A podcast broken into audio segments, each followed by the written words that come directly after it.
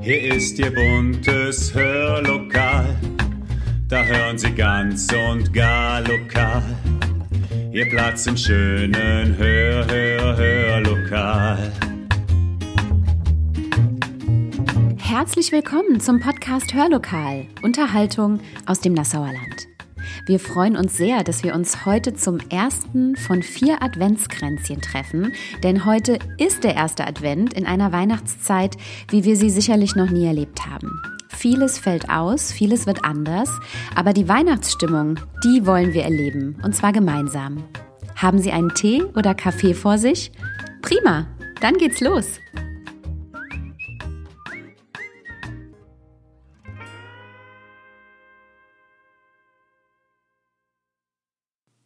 Es ist Sonntag, Sonntag, der 29. November und es ist richtig kalt draußen. Der Nebel hat heute lange gebraucht, um aus dem Tal hochzuziehen und die Sonne lässt sich zwischendurch mit etwas Glück mal blicken. Der perfekte Zeitpunkt also für eine entspannte Stunde mit uns. Nehmen Sie Ihren Kaffee oder Tee zur Hand, wärmen Sie Ihre Hände, gönnen Sie sich ein leckeres Plätzchen, ein Stück Kuchen und lauschen Sie dem, was wir hier für Sie vorbereitet haben. Und bevor wir gleich gemeinsam die erste Kerze an unserem schönen Adventskranz anzünden, lauschen wir einem wundervollen Stück, interpretiert durch die Tonartisten. Sie werden sie kennen, unser wunderbarer Chor, der schon so viele Veranstaltungen im Nassauer Land mit seiner Musik begeistert hat. Und jetzt hören Sie einen wunderbaren Live-Mitschnitt des Liedes Die Weihnachtszeit ist nah aus dem Adventskonzert aus dem Jahre 2006.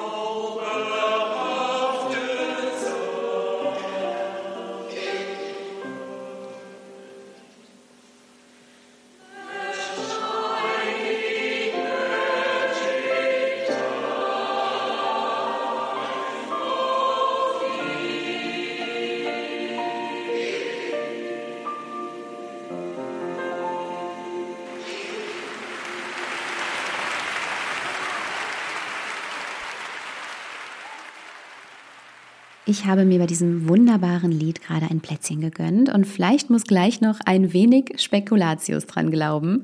Was essen Sie denn gerade? Was auch immer es ist, genießen Sie es, während wir hier nun zur Tat schreiten und die erste Kerze am Adventskranz entzünden werden. Ich habe hier Unterstützung meiner kleinen Tochter. Sie hat sich schon eine der weißen Kerzen ausgesucht, die es werden soll. Und du, Mäuschen, darfst jetzt zusammen mit mir das Streichholz entzünden. Okay? Ja. Achtung. So, komm her, hilf mir mal. Super. Einmal auspusten hier. Wunderbar gemacht. Bekommen Sie auch gerade diesen besonderen Geruch eines ausgeblasenen Streichholzes in die Nase? Das ist Weihnachten, oder? Doch warum zünden wir eigentlich den Adventskranz an? Schuld an dieser schönen Tradition ist Johann Hinrich Wichern. Johann Hinrich Wichern war Theologe und er war Pfarrer und er war Erzieher. Er betreute dabei in Armut lebende Kinder, denen es, wie vielen heute lebenden Kindern auch, an Zeitgefühl mangelte. Sie fragten nämlich täglich, wann eigentlich Weihnachten sei. Und da dachte sich der Theologe, dass er die Zeit bis Weihnachten plastisch darstellt. Und zwar mit einem alten Wagenrad. Daraus baute er eine Art Adventskranz mit roten Kerzen für jeden Tag und weißen Kerzen für die Adventssonntage. Das war übrigens im Jahre 1839. Also gibt es diese Tradition tatsächlich bald 200 Jahre hier in Deutschland. Jetzt hören wir ein Stück von zwei jungen Damen, die Sie im Nassauer Land sicherlich auch schon einmal gehört haben. Und zwar gibt es Musik von Monika und Jana Selina Bär, Mutter und Tochter. Eine sehr musikalische Familie und die erste Strophe eines wunderbaren Weihnachtsliedes dürfen wir jetzt hören, das jeder von Ihnen kennt. Wir sagen euch an den lieben Advent.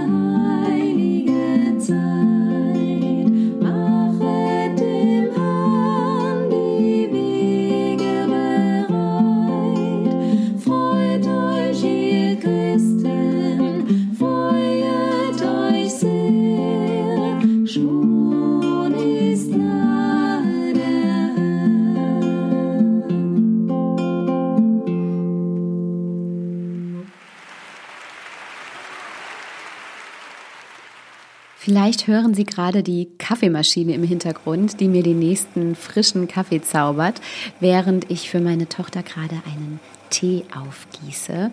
Zur Weihnachtszeit gibt es ja wunderbare Sorten zu entdecken. Zimt, Bratapfel, Vanille. Hm, da sitzt man mit der eigenen Nase schon fast unterm Weihnachtsbaum.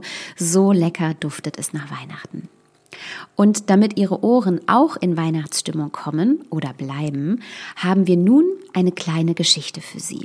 Gelesen von Marco Korff aus Scheuern. Und er liest, so viel sei schon gesagt, so, so schön.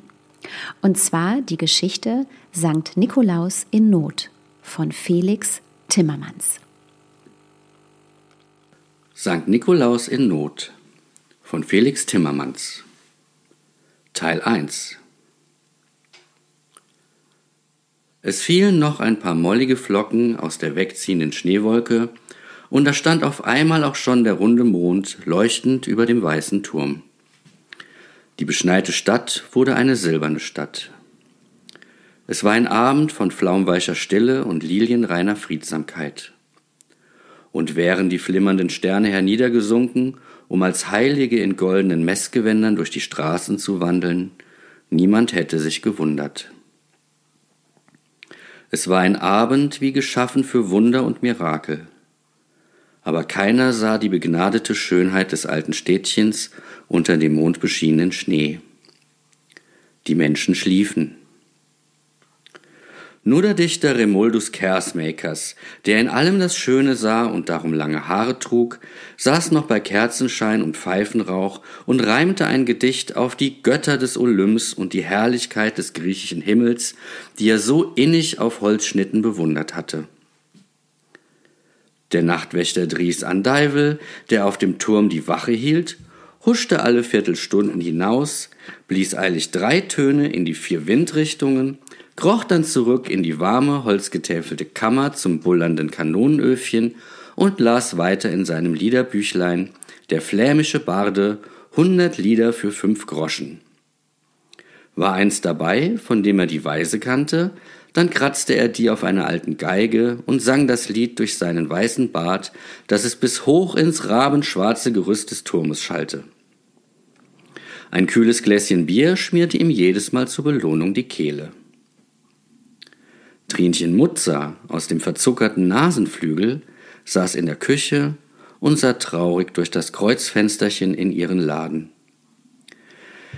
Ihr Herz war in einen Dornbusch gefallen. Trinchen Mutzers Herz war ganz durchstochen und durchbohrt, nicht weil all ihr Zuckerzeug heut am St. Nikolausabend ausverkauft war, ach nein, weil das große Schokoladenschiff stehen geblieben war. Einen halben Meter war es hoch und so lang wie von hier bis dort.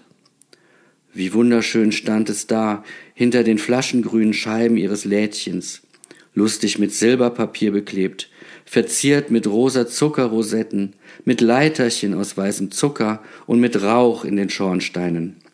Der Rauch war weiße Watte.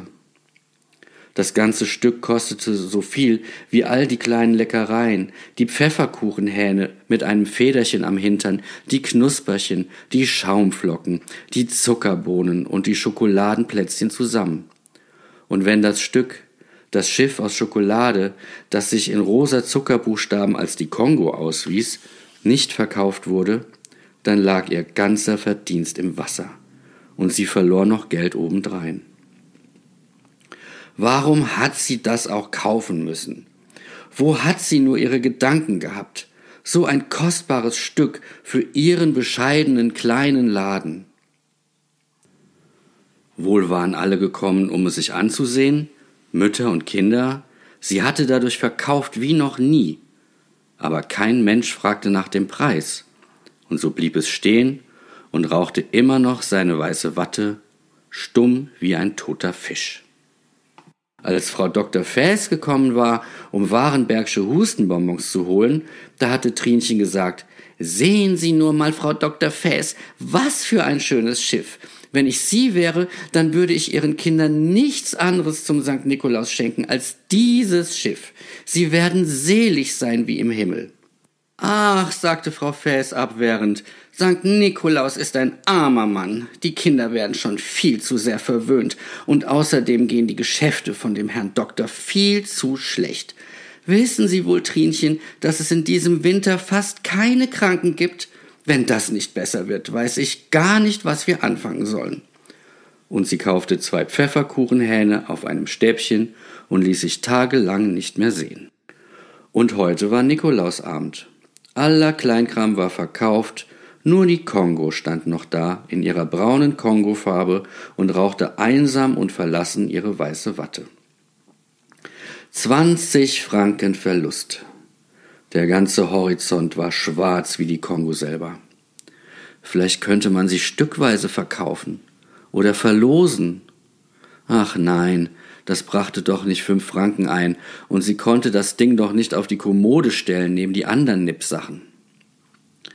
Ihr Herz war in einen Dornbusch gefallen.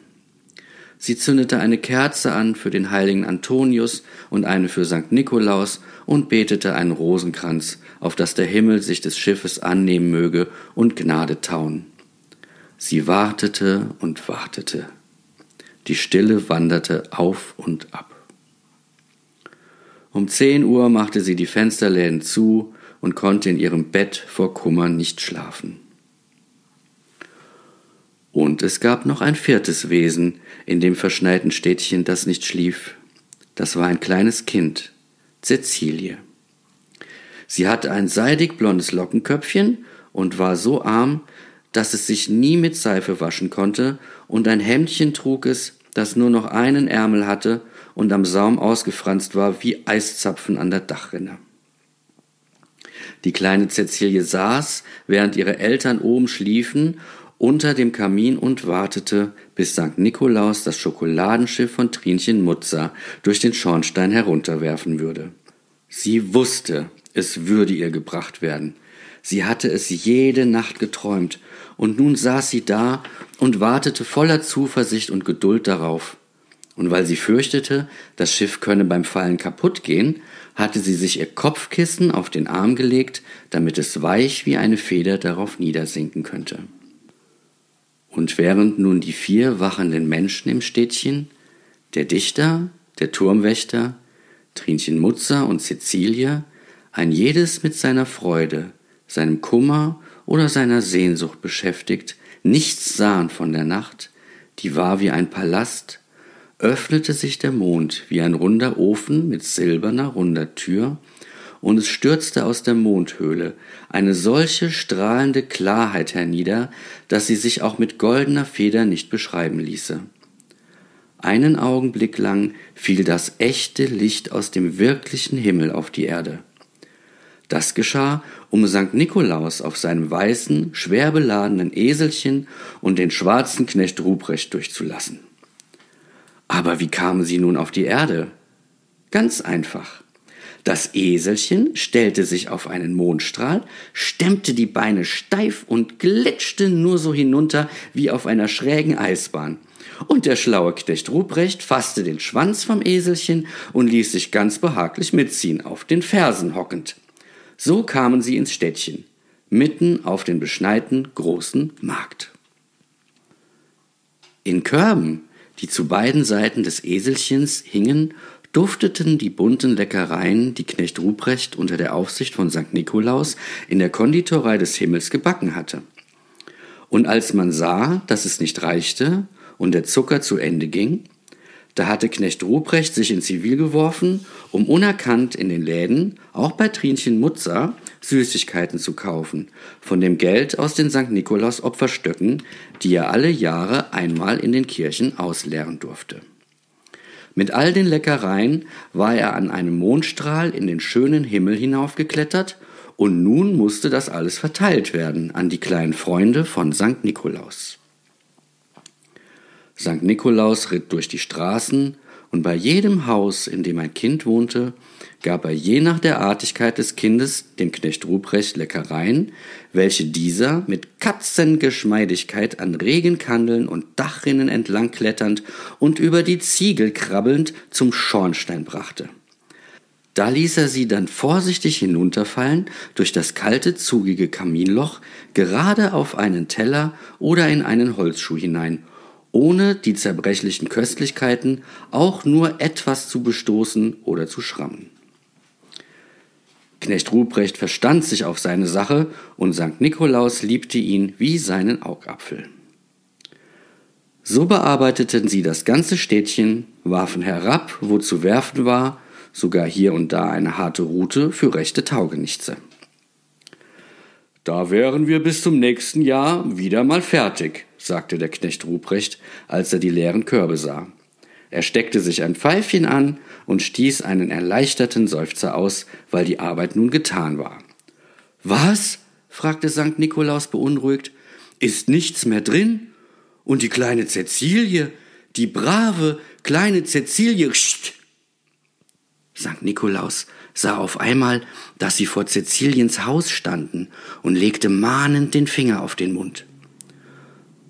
Doch das Kind hatte die warme, brummende Stimme gehört wie Hummelgesumm, machte große Augen unter dem goldenen Lockenkopf, glitt ans Fenster, schob das Gardinchen weg und sah Sankt Nikolaus, den wirklichen Sankt Nikolaus. Das Kind stand mit offenem Munde staunend da.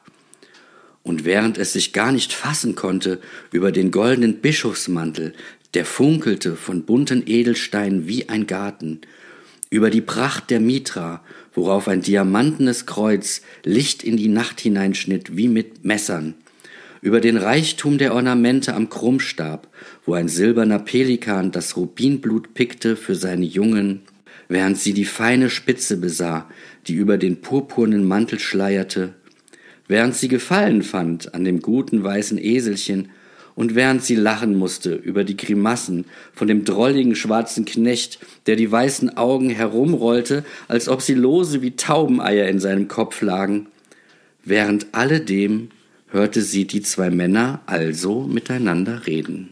Ist gar nichts mehr in den Körben, lieber Ruprecht? Nein, heiliger Herr, so wenig wie in meinem Geldsäckel. Sieh noch einmal gut nach, Ruprecht. Ja, heiliger Herr, und wenn ich die Körbe auch ausquetsche, so kommt doch nicht so viel heraus wie eine Stecknadel. Sankt Nikolaus strich kummervoll über seinen schneeweißen Lockenbart und zwinkerte mit seinen honiggelben Augen. Ach, sagte der schwarze Knecht, da ist nun doch nichts mehr zu machen, heiliger Herr. Schreibt der kleinen Cäcilie, dass sie im kommenden Jahr doppelt und dreimal so viel kriegen soll. Niemals, Ruprecht.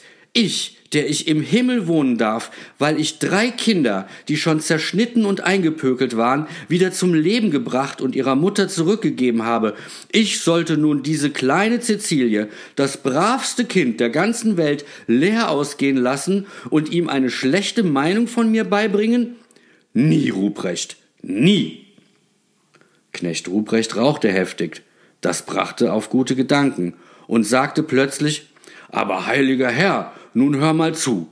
Wir haben keine Zeit mehr, um noch einmal zum Himmel zurückzukehren. Ihr wisst, für St. Peter ist der Himmel kein Taubenschlag. Und außerdem, der Backofen ist kalt und der Zucker zu Ende. Und hier in der Stadt schläft alles. Und es ist euch sowohl wie mir verboten, Menschen zu wecken. Und zudem sind auch alle Läden ausverkauft. St. Nikolaus strich nachdenklich über seine von vier Falten durchzogene Stirn und brummte besorgt in seinen weißen Bart. Ja, Sie haben es bemerkt, die Geschichte ist noch nicht zu Ende.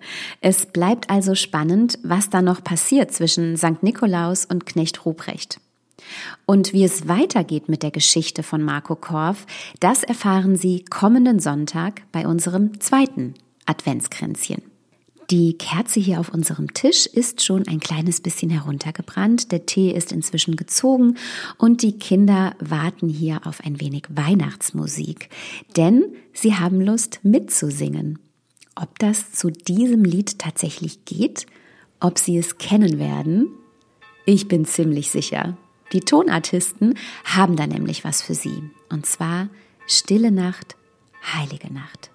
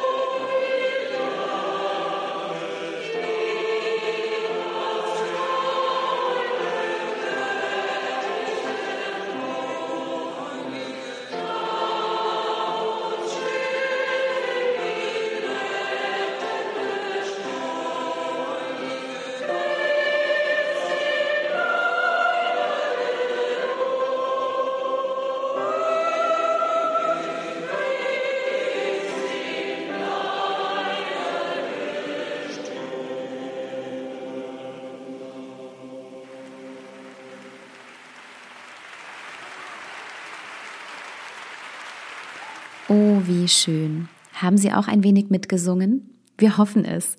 Und wir hoffen auch, Sie haben direkt Lust auf noch mehr schöne Musik fürs Weihnachtsfest. Diesmal von unseren ganz Kleinen. Und zwar von den Kindern der Kita am Kaspersbaum in Singhofen. Und sie singen nur für Sie und voller Inbrunst in der Weihnachtsbäckerei. Monika.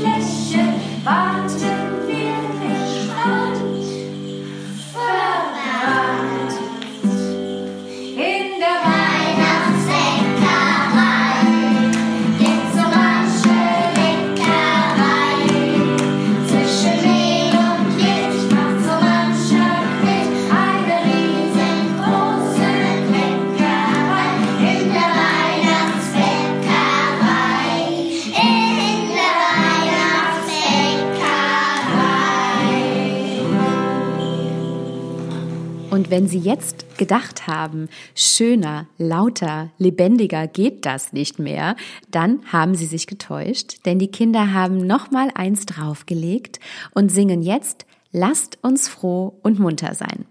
Aber Achtung, halten Sie Ihre Hände bereit, denn Mitklatschen ist dringend erwünscht.